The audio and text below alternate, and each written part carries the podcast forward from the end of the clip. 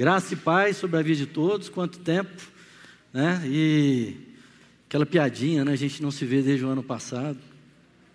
A gente fica quantos meses do ano falando sobre isso, né?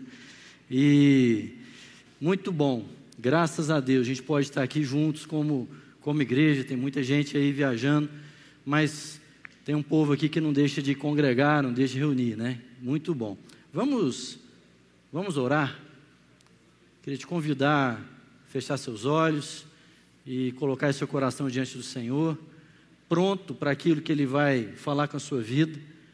Né? A palavra de Deus diz que a palavra sai da boca do Senhor e a gente é vaso de barro para que a excelência do poder seja dele, mas que essa palavra vem e transforma, ela muda, ela tira as coisas do lugar e ela não volta para ele vazia. Amém? Graças a Deus não depende do mensageiro, é só uma coisa da mensagem, a própria palavra que faz isso. Pai, a gente quer colocar todas as coisas diante de Ti agora. A gente quer apresentar a nossa vida diante do Senhor, lembrando que o Senhor é o nosso Deus e nós somos Teu povo, rebanho do Seu pastoreio. O povo que o Senhor resolveu salvar, o povo que o Senhor resolveu dar vida o povo, ó Pai, onde o Senhor fez habitar a tua presença pela presença do teu Espírito Santo. O povo que o Senhor marcou com um novo nome. Deus, um povo, ó Pai, que o Senhor tem prazer em ouvir as orações e atendê-las. Deus, um povo que se chama por teus filhos. O Senhor nos deu um espírito de adoção. Esse é o espírito que recebemos. Deus, e essa manhã nós queremos entrar no, diante da tua presença para ouvir aquilo que o Senhor tem a nos dizer. Pai, que essa seja uma prática diária Pai, uma prática de todo momento da nossa vida, entrar na tua presença e ouvir a vontade do Senhor. Que a nossa oração seja, Pai, fala conosco, que nós queremos te ouvir. Fala conosco essa palavra que transforma, que muda o nosso coração. Em nome do Senhor Jesus Cristo. Amém. Irmãos, é, eu estava pensando, se meditando, essas pregações com tema livre, elas são as mais difíceis. Porque a gente fica assim, e aí, né? O que, que Deus quer falar com a igreja? E geralmente eu gosto de ir naquilo que nós mesmos tem, temos vivido. É aqui, a palavra de Deus fala que nenhuma profecia é elucidada, né? ela é trabalhada, ela é, né, é vivida ou vivenciada de modo particular. Nenhuma profecia vem de particular elucidação, mas então isso quer dizer que o quê? Que é algo que Deus nos abençoa para que a gente possa abençoar. E é algo que que a gente tenha sido muito desafiado já há algum tempo. E eu tenho visto isso muito é, constante, assim, redes sociais, nas pessoas. A gente tem sido muito tentado, desafiado pelo medo. E eu queria trabalhar essa questão de medo e fé hoje conosco. Fé é um assunto que eu gosto muito de falar. Gosto muito de conversar. A gente já falou aqui algumas vezes, né? E aqui eu, a, a nossa intenção aqui, queridos, não é trazer algo novo no sentido de inédito, mas é algo novo no sentido de que pode transformar a sua vida hoje. Amém? Porque é o poder de Deus, o Evangelho é o poder de Deus para a salvação daquele que crê. Então, isso é uma palavra para te animar, para te encorajar. Então, fica atento, ouve, porque o Espírito Santo com certeza quer falar conosco essa manhã. Abre sua Bíblia no livro de Mateus, capítulo 8. E por mais, eu não sei se estão deu tempo de colocar os versículos, mas por mais que os versículos apareçam aqui, abra sua Bíblia, liga seu celular, marque esses textos e para você ir se familiarizando com eles, né? Aprenda a ler a Bíblia e grifando algumas coisas que você vai colocando e enchendo a sua cabeça com eles. É um texto bem conhecido, Mateus 8, a partir do versículo 23, quando Jesus entra no barco e fala assim: entrando Jesus no barco, seus discípulos o seguiram. Graças a Deus, já começa aí, né? Jesus vai no barco e o nosso papel é fazer o quê? Segui-lo, vamos atrás, vamos olhando para aquele que é o ator e consumador da nossa fé. Tudo começa por aí, mas de repente, mesmo seguindo a Jesus, mesmo andando após Ele, mesmo né, com todo o nosso coração nessa disposição, sobreveio no mar uma violenta tempestade de tal maneira que as ondas encobriam um barco. Ele, contudo, dormia.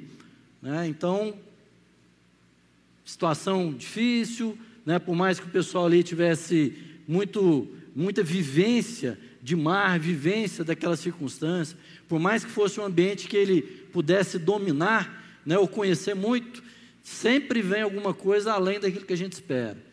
Sempre vem algo além daquilo que a gente imagina.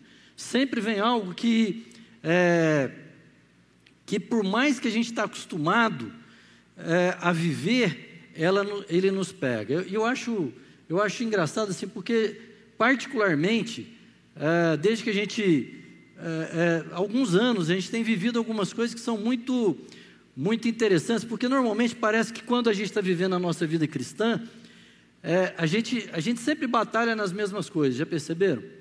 A gente sempre luta conosco mesmo nas mesmas coisas.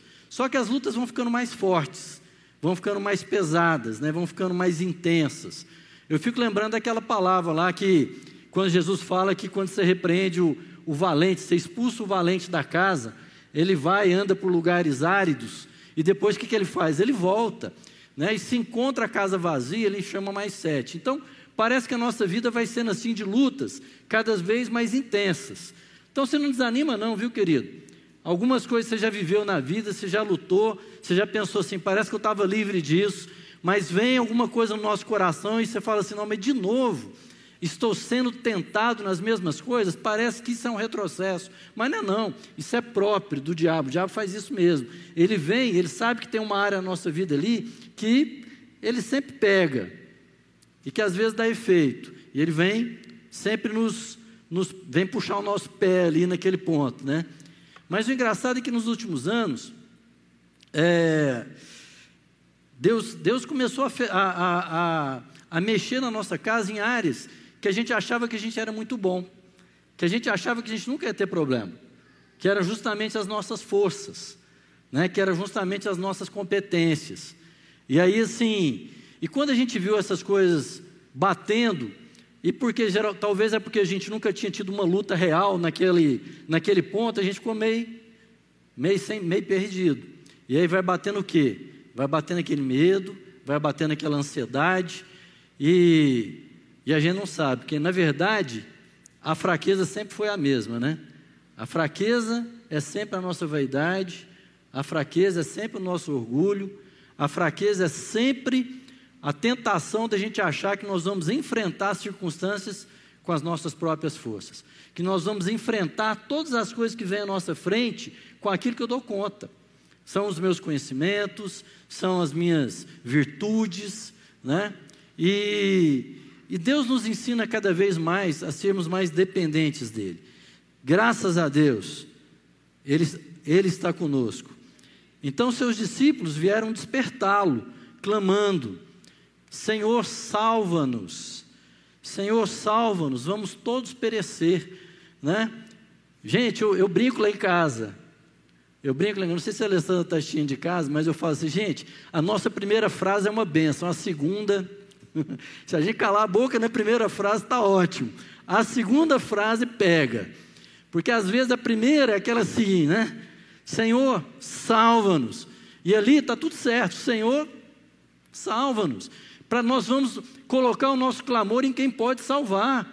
Nós vamos colocar o nosso clamor frente àquele que pode fazer alguma coisa por nós. Né? Nós vamos colocar o nosso clamor com quem tem poder e já provou que tem um compromisso conosco, tem uma aliança conosco, que não nos deixa sozinhos. Aquele que se envolveu pessoalmente na salvação da nossa vida eterna. Romanos diz: aquele que entregou seu próprio filho Jesus não nos dará com ele graciosamente nele, em Cristo, todas as coisas. Aquele que venceu a morte não vencerá qualquer outra coisa que a gente esteja passando, então nós temos que ir nesse lugar, nós temos que ir para essa pessoa, Senhor, salva-nos. Eu estava lendo um texto do Spurgeon e ele fala assim: a gente está muito acostumado a elaborar demais as nossas orações, né? Fazer orações longas e tal. E geralmente essas orações curtinhas são as intensas, aquelas que a gente coloca no nosso coração. É essa oração que Deus que a gente tem que colocar. É aquela que a gente vê o salmista fazendo lá nos Salmos. Ele diz: Senhor, eu estou angustiado, me salva. Nos seus medos, você está dando esse grito, querido. Senhor, salva-nos. Aí a segunda frase. é a hora que ele, né, que ele perde, a hora que a razão humana começa a querer colocar ordem nas coisas, a hora que a razão humana quer dizer o que, que vai acontecer, né, a hora que a emoção começa a misturar e aquilo que a gente conhece com aquilo que a gente sente e tudo aquilo que como a gente percebe as circunstâncias, todas as, as nossas análises, os nossos diagnósticos começam a afetar os nossos clamores internos. E aí vem a segunda frase: vamos todos morrer. Vamos todos morrer. Mas Jesus disse a eles: Por que estáis com tanto medo? homens de pequena fé. E levantando-se, repreendeu os ventos e o mar, e houve plena calmaria. E ele repreendeu, ele levantou-se, repreendeu o vento e o mar, e houve plena calmaria. E os homens maravilhados exclamaram: Quem é esse que até o vento e o mar lhe obedecem? Eu queria Irmãos, eu queria abordar isso. Eu tenho conversado com tanta gente e vendo as mesmas situações em casa. Como que a gente tem se deixado levar, levar pelo medo? Como a gente tem deixado o medo afetar a nossa vida? Como a gente está sendo é, paralisado, desanimado, né? a gente está se recolhendo, a gente está encolhendo a gente está deixando de enfrentar algumas coisas, a gente está deixando de, de fazer algo. Eu não estou falando de cautela, irmãos. Eu não estou falando de sermos irresponsáveis, porque a palavra de Deus mesmo, muitas vezes Jesus fala: acautelai-vos, tende cautela. Eu estou falando daquilo que vai além da racionalidade, aquilo que vai justamente contra a palavra de Deus. Quais são os nossos medos? A gente tem vários né, medos que vão gerando ansiedade, e aí isso faz com que a gente tome decisões né, e, e, e troque lá os pés pelas mãos nas coisas. Medo de falta de trabalho. Medo aí de, ah, essa pandemia vai pegar de novo e vai faltar trabalho, vai, faltar cliente, não vou dar conta da situação que está vindo, não vou conseguir pagar as minhas dívidas, minhas finanças estão difíceis, meus filhos estão dando problema. Será que meus filhos vão vir de fato a conhecer o Senhor? Será que tudo isso que estão vivendo, essa, essa realidade que está vivendo, será que ela não vai engolir nossa família? Será que essa falta de fé, essa incredulidade, essa perversidade não vai engolir nossa família? Você concorda, irmãos? E nós temos sido assim. É, é, a gente tem sido assaltado por frases, a gente tem sido assaltado por circunstâncias, e você abre rede social e, você, e, e aquilo ali é um, é um exercício de aumentar o medo. É um exercício de aumentar o medo. Você fica assim, aquilo ali vai remoendo. Né? Quais são os nossos medos? Você já parou para pensar do que, que você tem medo? Às vezes, irmãos, nós estamos com medo de uma violenta tempestade que as ondas são maiores do que o barco. Mas às vezes a gente está tão viciado em medo, e a gente está indo de medo em medo, que daqui a pouco um barulhinho, um barulhinho, já começa a, a tirar a gente do prumo. Porque quando a gente começa a ser vencido por medo, a gente começa a entrar num ambiente escuro. Já viu escuridão? Na escuridão, todos os, todos os monstros são muito grandes, né? E todos eles estão perto. Na escuridão, um grilinho vira um, um dinossauro. Não é verdade?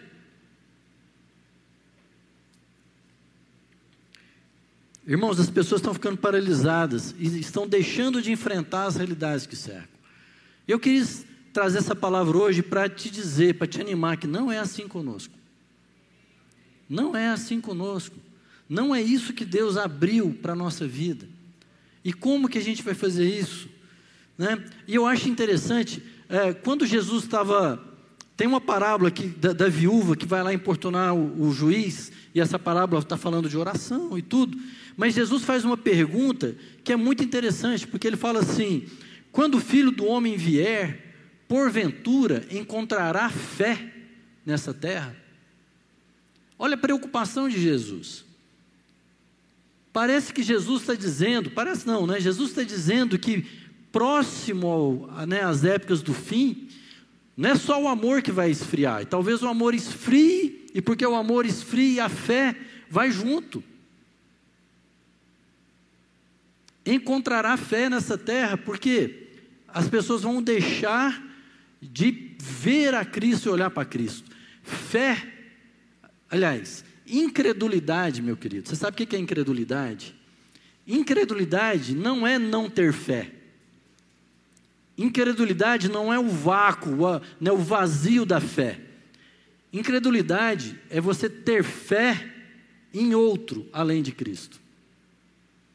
Incredulidade é você ouvir outro, outra palavra, outra direção, outra coisa que te dê segurança, a não ser a palavra que Cristo fala.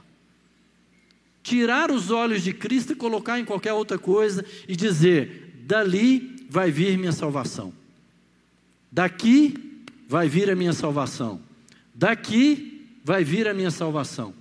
Ou de qualquer outro lugar vai vir minha salvação. E tira os olhos daquele que é poderoso para nos salvar, como a gente cantou. Eu posso entender, queridos, então, que a fé se encontra em risco nessa época que a gente está vivendo. Fé é um assunto que a gente tem que falar, porque ela se encontra em risco. E quando Jesus vem é, repreender os discípulos aqui, do que, que ele repreende?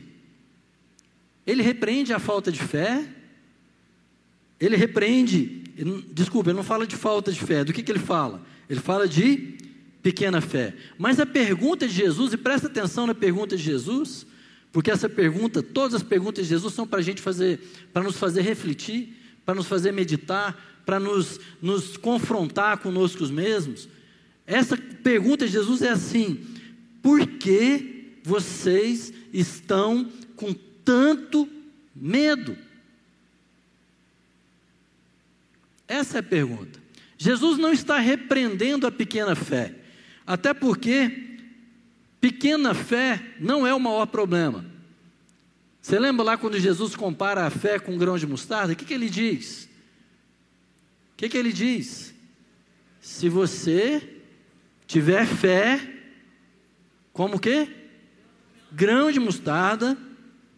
Eu nunca vi um grão de mostarda, não, mas já me falaram que é bem pequenininho. Né? Se você tiver fé como um grão de mostarda, você vai dizer esse monte. Olha, olha a questão de magnitude, né? Olha a questão de diferença de tamanho. Olha a questão assim de intensidade. Mas se você tiver uma fé pequena, mas você abrir a boca e falar, esse monte vai sair daí vai se jogar em outro lugar. O problema não é pequena fé, porque até se fosse o problema da fé, seria um problema de Deus, né? Porque a fé é um dom de Deus. Aí eu poderia dizer para Deus assim: não, Deus, o Senhor não me deu fé suficiente. Não é o problema da fé. O problema é o medo. O medo que me afasta da fé. Amém? Não é uma questão somente, amados, de adquirir fé, porque fé não, não adquiro. Fé eu exercito. Mas é uma questão de não se deixar levar pelo medo. Por que vocês estão com tanto medo? Diz o Senhor Jesus Cristo. Porque mesmo sendo pequena, a fé removeria montanhas. Amém? E queridos, nós temos que entender: medo é a única arma que o diabo tem hoje. Porque o, o diabo não tem mais o poder da morte. Amém? Porque Jesus, quando subiu aos céus, tomou das mãos do, do diabo as chaves da morte e do inferno. E ele foi, ele está lá à direita de Deus, intercedendo por cada um de nós. Então ele venceu a morte, a morte foi vencida, tragada foi a morte pela vitória. Amém, querido? Então a morte não é um problema. Fala assim comigo, e hoje nós vamos fazer isso, vai. A morte não é um problema. Amém? E vou falar sério, para o cristão a morte é a solução. Porque para mim o viver é Cristo e o morrer é. E essa é a verdade, irmãos. E não há diferença, essa é a verdade, bota isso na sua cabeça. O diabo não tem mais poder sobre nós. Lá 1 João 5,18 diz assim: que aquele que é nascido de Deus, quem é nascido de Deus? Levanta a mão que os nascidos de Deus.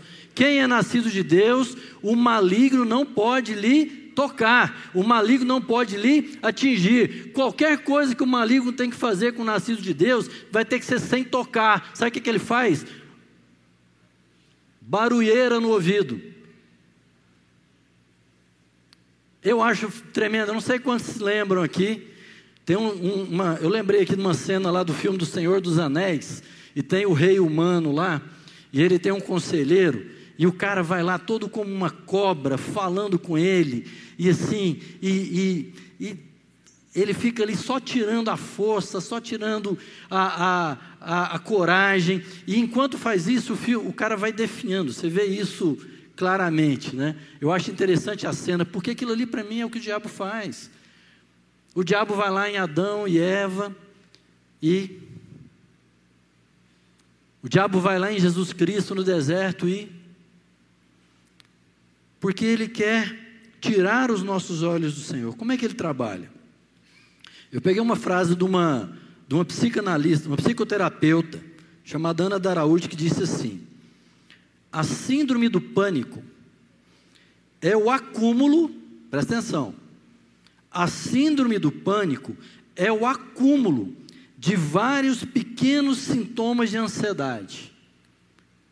Então não são coisas grandes que nos assolam, são várias pequenas coisas que vão se acumulando e que eu vou deixando e eu vou juntando. E elas nos acometem de maneira imperceptível. É bem o diabo, com aquela sua sutileza. Ele bota um pouco aqui, bota um pouco ali, e eu vou aceitando. E elas vão se somando até o seu apogeu, que é o desespero. Ela se estabelece pelo movimento de três fortes misturas. Essa síndrome do medo, do pânico. Expectativas frustradas do passado, falta de perspectiva favorável no presente e a incerteza do futuro.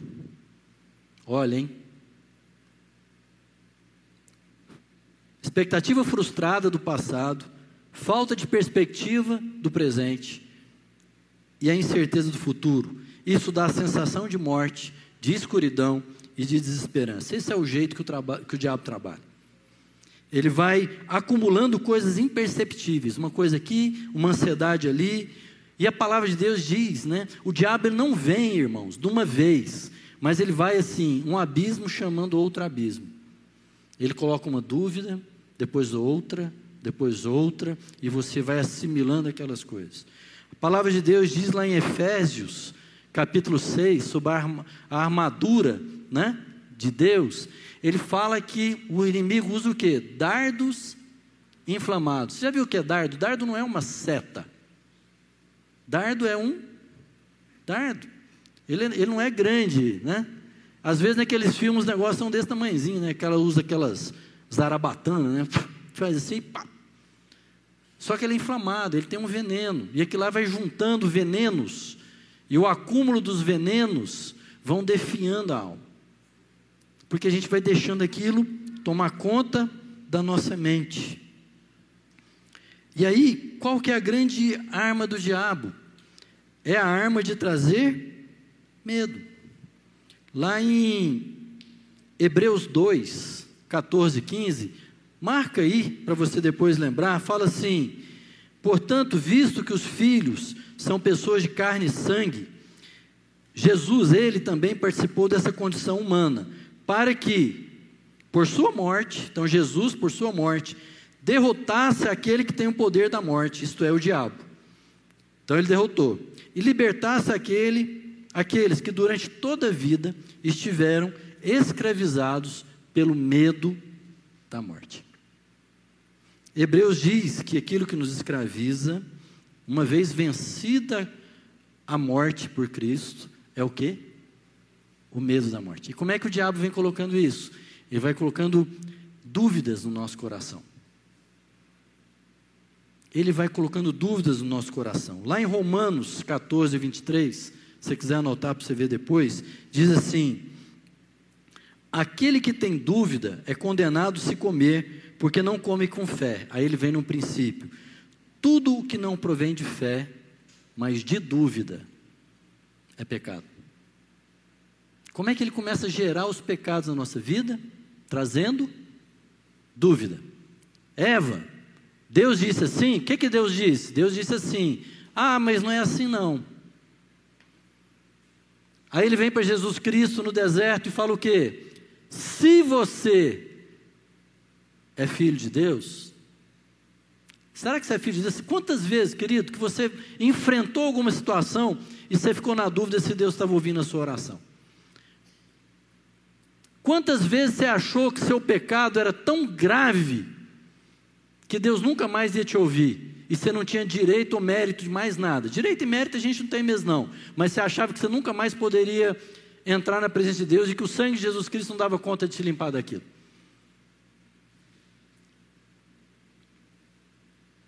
Quando Deus fala assim, que eu tenho um compromisso com você e sua casa, crê no Senhor Jesus serão salvos, teus filhos, tu e a tua casa. E, e Pedro fala: a promessa é para você e para os seus filhos.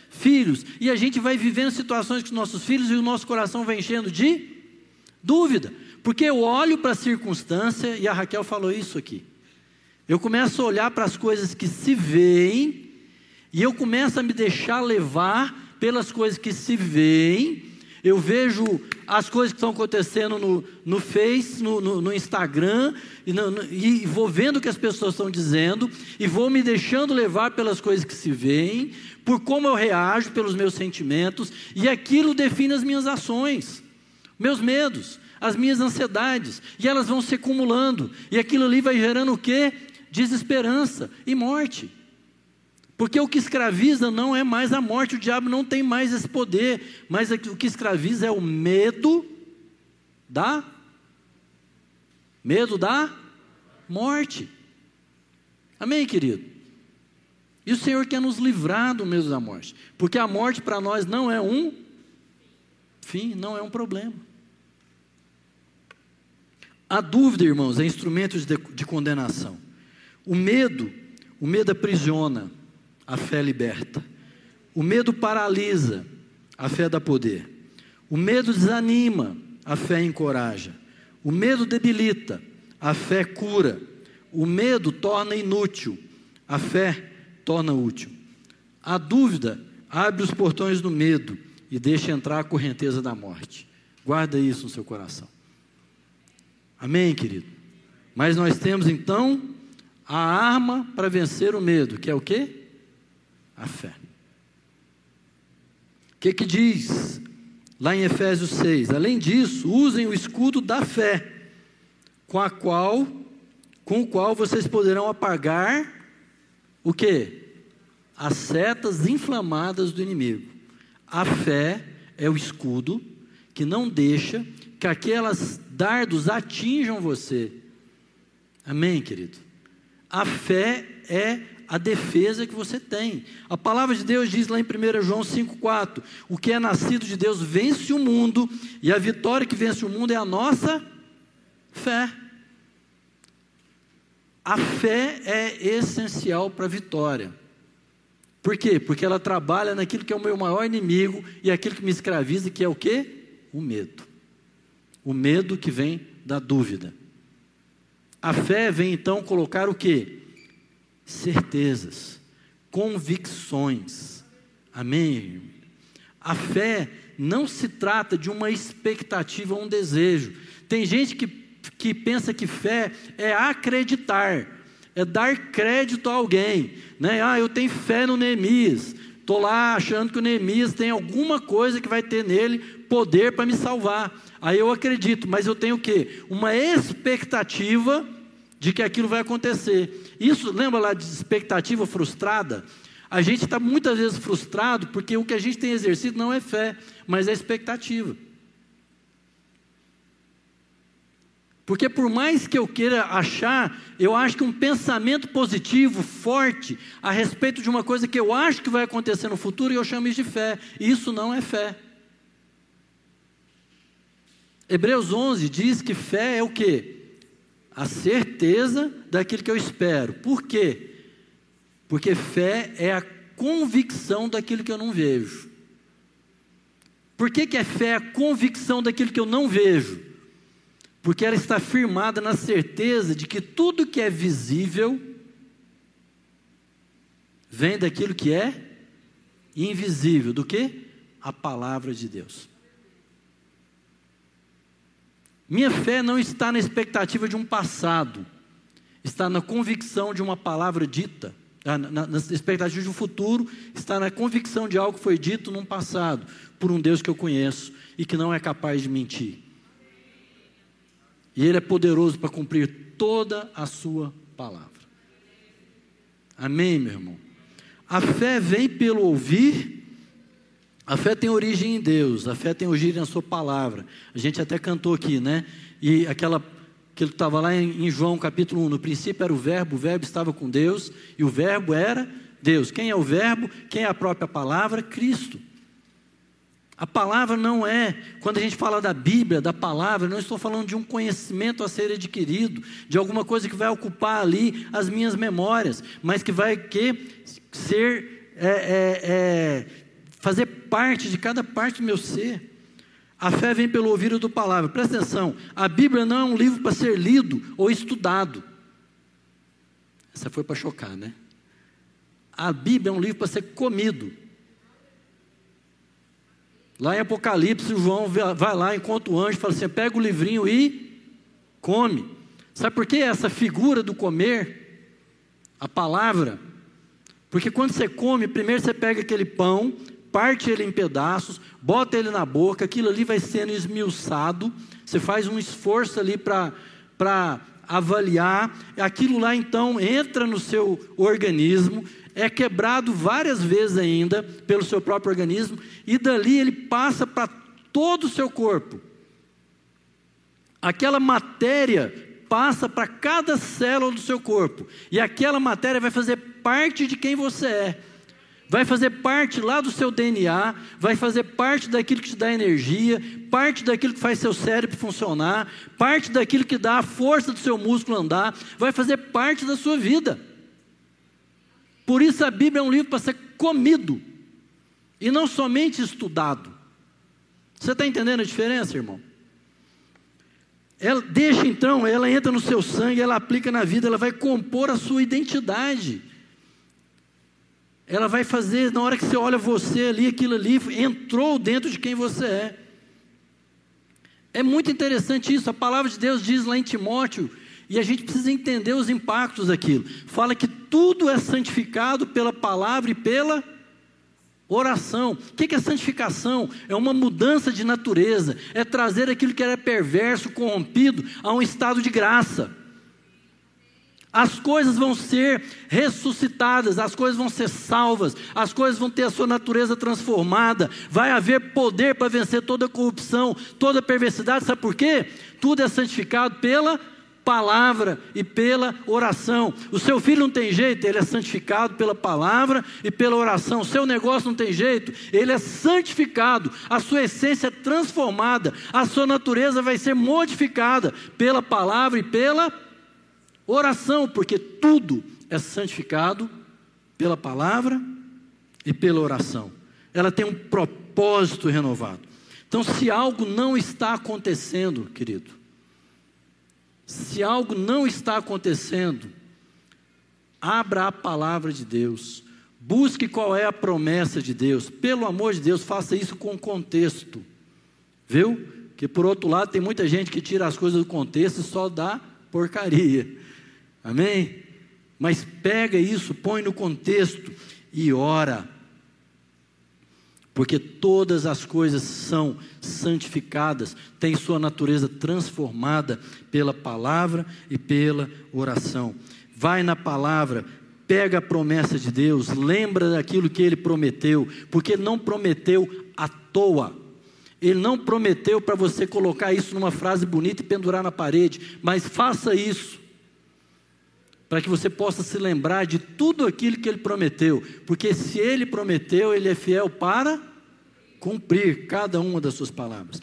Provérbios 1,33 diz assim: Aquele que me ouvir viverá em plena paz, seguro e sem temer mal algum. Moody fala assim: as Escrituras não foram dadas para aumentar nosso conhecimento, mas para mudar nossa vida. Porque vivemos por fé o justo viverá pela fé. Olha que frase, quanta coisa está oculta nessa frase. Ou quanta coisa está revelada nessa frase. Quando fala que o justo viverá por fé, significa que justo não viverá por outra coisa. As outras coisas vêm para como consequência dessa fé. Amém, queridos?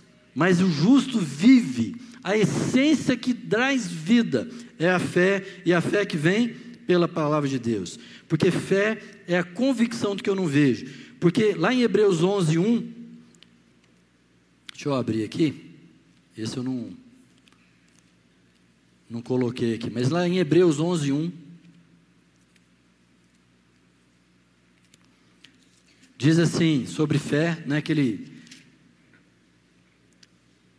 que pela fé, no versículo 3, pela fé compreendemos. A fé é um instrumento de compreensão. A fé é um instrumento de entendimento. Compreender é passar a pensar de uma forma, é a passar a entender a essência, a base de alguma coisa. Pela fé eu compreendo que tudo, que o universo, que tudo que existe, que tudo aquilo que eu vejo, as coisas que eu chamo de poderosas, as montanhas mais altas, os, os mares mais profundos, as pessoas, tantas perversas quanto as boas, todo o universo foi criado, todas essas coisas originaram, todas essas coisas começaram e vieram, foram criadas por intermédio da palavra de Deus, e que aquilo que pode ser visto foi produzido. Essas coisas não vieram do nada. Essas coisas não aconteceram por si só, não vieram do acaso, elas não apareceram por poder próprio. Essas coisas dependem, essas coisas estão é, é, ligadas, essas coisas são menores. O visível vem depois. O visível é consequência. O visível é fruto. O visível é menor. O visível é dependente. O visível se rende. O visível obedece. O visível se prostra aquilo que é invisível, ao eterno. Tudo que é visível foi originado do invisível da palavra de Deus. Isso tinha que me fazer colocar os olhos naquilo que realmente tem poder para mudar as circunstâncias. O que? A palavra de Deus. Porque isso me dá convicção e compreensão de como as coisas estão estruturadas no mundo. A biologia, a química, a física, as ciências sociais, elas se originam, tudo desse universo foi criado daquilo que não se vê da palavra de Deus. Amém? Aleluia. Então, fé é ter tal conhecimento de Deus, tal convicção da palavra, tal convicção a respeito dele, mais então do que em nós mesmos, mais do que nas circunstâncias, mais do que minha conta bancária, mais do que aquilo que eu dou conta, mais do que as pessoas que estão à minha volta. Fé é ter tal conhecimento de Deus, ter uma perspectiva do que ele fala. E ter compreensão de que as coisas são de fato assim. Por isso eu tenho que me encher da palavra, para que a minha compreensão seja transformada. Amém? E é isso que Deus quer fazer, mudar a nossa compreensão.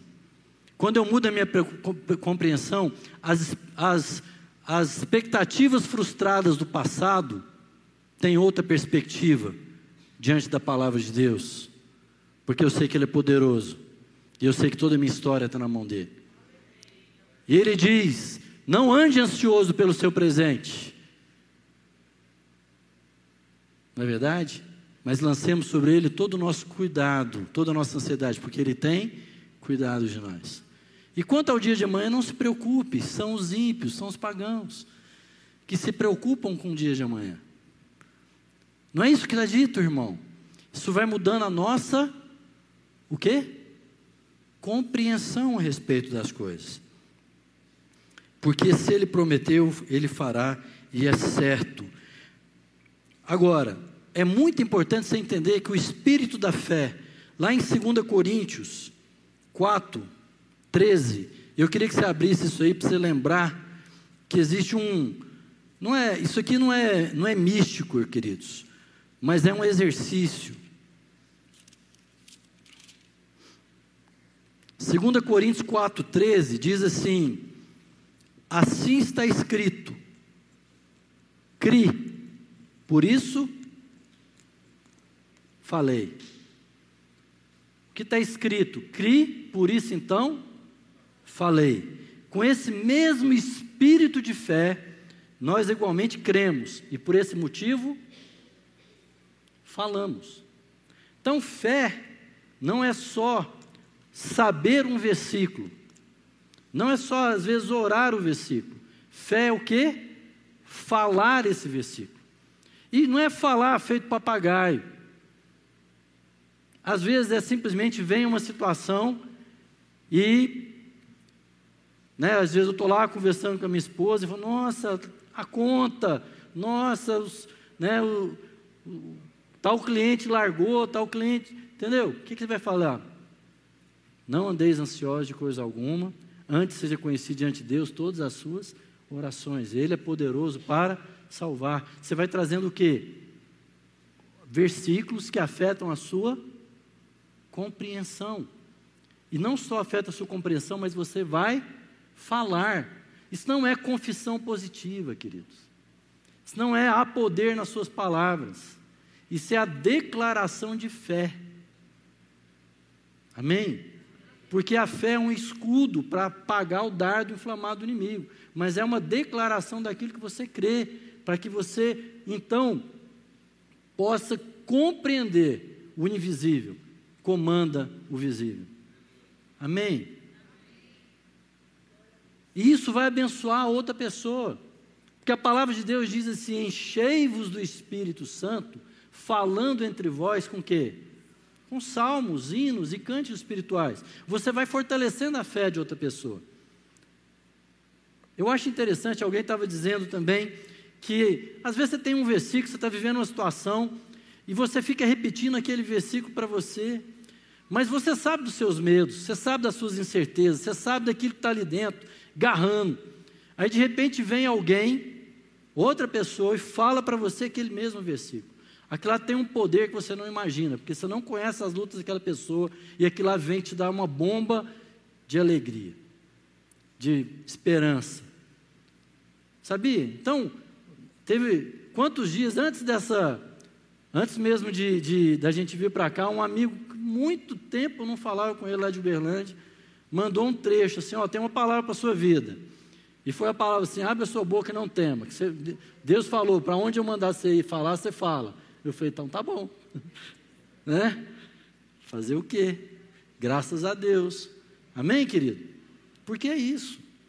A gente precisa, todos nós precisamos, não tem nenhum de nós que não precise disso, desse alimento, de comer desse pão. Se é uma certeza, você declara essa certeza. Por isso, amados, nós precisamos ler a Bíblia, por isso nós precisamos conhecer a palavra, mas por isso nós temos que falar essa palavra. Não na dúvida de quem tem dúvida que ela vai se cumprir, mas para reforçar a convicção que eu tenho. Quando alguém disser alguma coisa, você fala, não é assim não. A palavra está escrita dessa forma. Não estou falando de gente chata também não, tá gente? Estou falando isso com muita sabedoria. Você vai saber os momentos, né? Mas a palavra de Deus também fala o quê? Prega a palavra insista, quer seja oportuno, quer não. Então, o Espírito Santo vai te guiar em todas essas coisas. Declarar a palavra, queridos, não é impor a Deus algo que eu quero.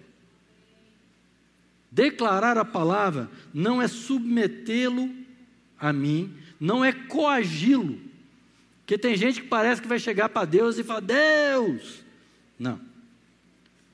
é encher a minha mente com aquilo que ele já falou. É eu me submetendo àquilo que ele já disse. São os meus olhos vendo aquilo que ele já viu. É o meu coração tratando aquilo que ele já falou. São os meus joelhos se dobrando à soberania daquele que pode tudo em todos. Amém? É me lembrar da fidelidade daquele que fez a promessa. Eu estava meditando sobre isso, e aí eu tenho lá um, um devocional do Spurgeon, e eu estava lendo, e o Spurgeon fala uma coisa muito legal. Eu gostei do texto, quero terminar com esse texto e a gente vai orar.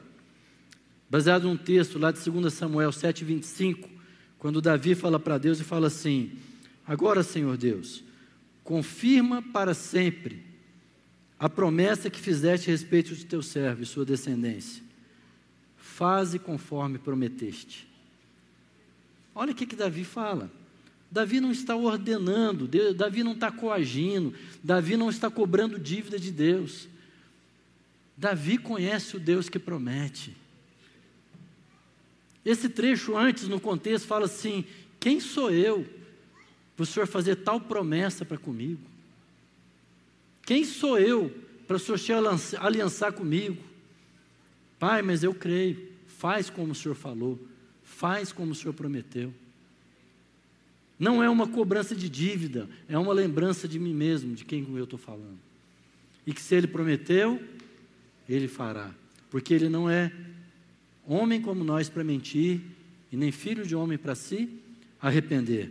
E o Spurgeon fala assim: as promessas de Deus não devem ser postas de lado como um papel velho. Elas são destinadas ao uso. Nada agrada mais ao nosso Senhor do que ver as suas promessas em circulação. Ele ama ver os seus filhos trazendo-as e dizendo: Senhor, faz como prometeste, faz como o Senhor falou. Nós glorificamos a Deus quando rogamos por Suas promessas, porque a palavra, Jesus é a própria palavra. Nós glorificamos a Deus quando a gente vai a Deus com a palavra dEle, com aquilo que Ele disse e não com aquilo que eu quero ou penso.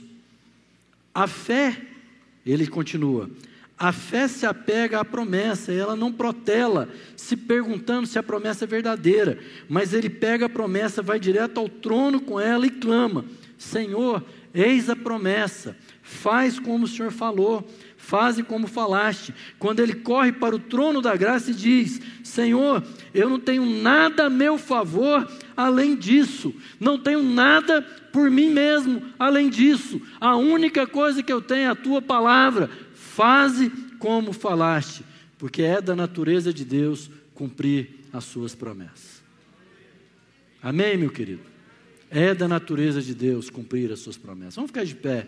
Vamos colocar o nosso coração diante de Deus e que você possa sair daqui animado, irmãos, a ter um hábito na sua vida de enfurnar nessa palavra e deixar ela comer essa palavra, para que ela mude a sua compreensão das coisas que você vê. Para que você realmente submeta a sua vontade à vontade de Deus. E isso mude radicalmente a sua vida. Isso mude o jeito que você faça seus negócios. Isso mude o jeito que você trata sua esposa, seu marido. E a expectativa e como você faz a respeito dos seus filhos. Com seus amigos. Porque você vai entender do que, você vai entender do que, que o mundo é feito, do que, que a biologia é feita, do que, que a física é feita, do que, que a matéria é feita. Amém? Você precisa entender do que, que as coisas são feitas, para você compreender como que a vida ocorre. Em nome de Jesus. Pai, faz como o Senhor falou. Pai, a palavra que o Senhor falou, Pai, é que a gente é vaso de barro para que a excelência do poder que opera tudo em todos seja do Teu Espírito Santo. O Senhor fala, Pai, que a gente não fala palavras persuasivas, sabedoria humana, mas demonstração de espírito e poder. Deus, é a minha oração, Pai, é que essa palavra penetre profundamente no coração e mude a compreensão, mude o hábito, mude a vida, Deus, isso não vem de nós, isso não vem da vontade. Tua palavra é poderosa para salvar, a tua palavra é poderosa para mudar os pensamentos. Deus, se tem alguém difícil demais, não é eu ficar batendo a cabeça dele, Deus, mas tudo é santificado pela palavra, pela oração. O Senhor tem poder para salvar. Pai, faz como o Senhor falou, salva nós como igreja, salva esse mundo, salva essa cidade. Não tem nada difícil demais. Se o Senhor venceu a morte, o Senhor vai vencer todas as coisas, já venceu todas as coisas. Não tem nada difícil demais, Senhor. Deus, que os meus irmãos sejam encorajados. Cautela sim. Não é nada irresponsável, cautela sim, Deus, mas hoje nós declaramos a morte do medo. Em nome de Jesus. Que aquilo que nos escravizava, Senhor, é uma palavra sobre nós. Não escraviza mais, somos livres do medo. Pai, porque nós levantamos o escudo da fé, da tua palavra, nós não estamos escravizados pela dúvida, em nome de Jesus. Deus, mas somos, ó Pai, servos da tua palavra, em nome do Senhor Jesus. Pai, que essa palavra, Pai, seja derramada, Deus, do trono a partir, através de nós, Senhor, em nós, através de nós. Oh, Senhor, faz como o Senhor prometeu, Pai. Pai, eu quero orar pelos medos, ó Deus, de cada irmão aqui, Senhor. Quero orar por aquilo que tem afligido, Senhor. Deus, nós queremos declarar a promessa do Senhor, sabendo, Pai, que aquele que prometeu é fiel, Pai, para cumprir e fazer, Pai, abundantemente além do que tudo aquilo quanto pedimos ou pensamos, conforme o seu poder que opera em nós. Oh Deus, que seja mesmo, Pai, uma época, um ano, onde a gente se levanta, Deus, com a palavra do Senhor no nosso coração, na nossa mente e na nossa boca, Senhor. Com a palavra do Senhor sobre a vida dos nossos, das nossas esposas, dos maridos, Senhor, e dos filhos, dos funcionários, do patrão, dos amigos. Em nome do Senhor Jesus, nós entronizamos o Senhor. Nós te adoramos, Cristo. Oh Espírito Santo do Senhor sopra o fogo da palavra do Senhor nos nossos corações e muda o nosso entendimento nessa manhã, a partir de hoje, para a glória do Senhor, em nome de Jesus. Amém. Queridos, algum aviso? Não? Bom dia, uma boa semana, cheia de coragem, cheia do Espírito Santo, com a palavra na boca e no coração. Amém?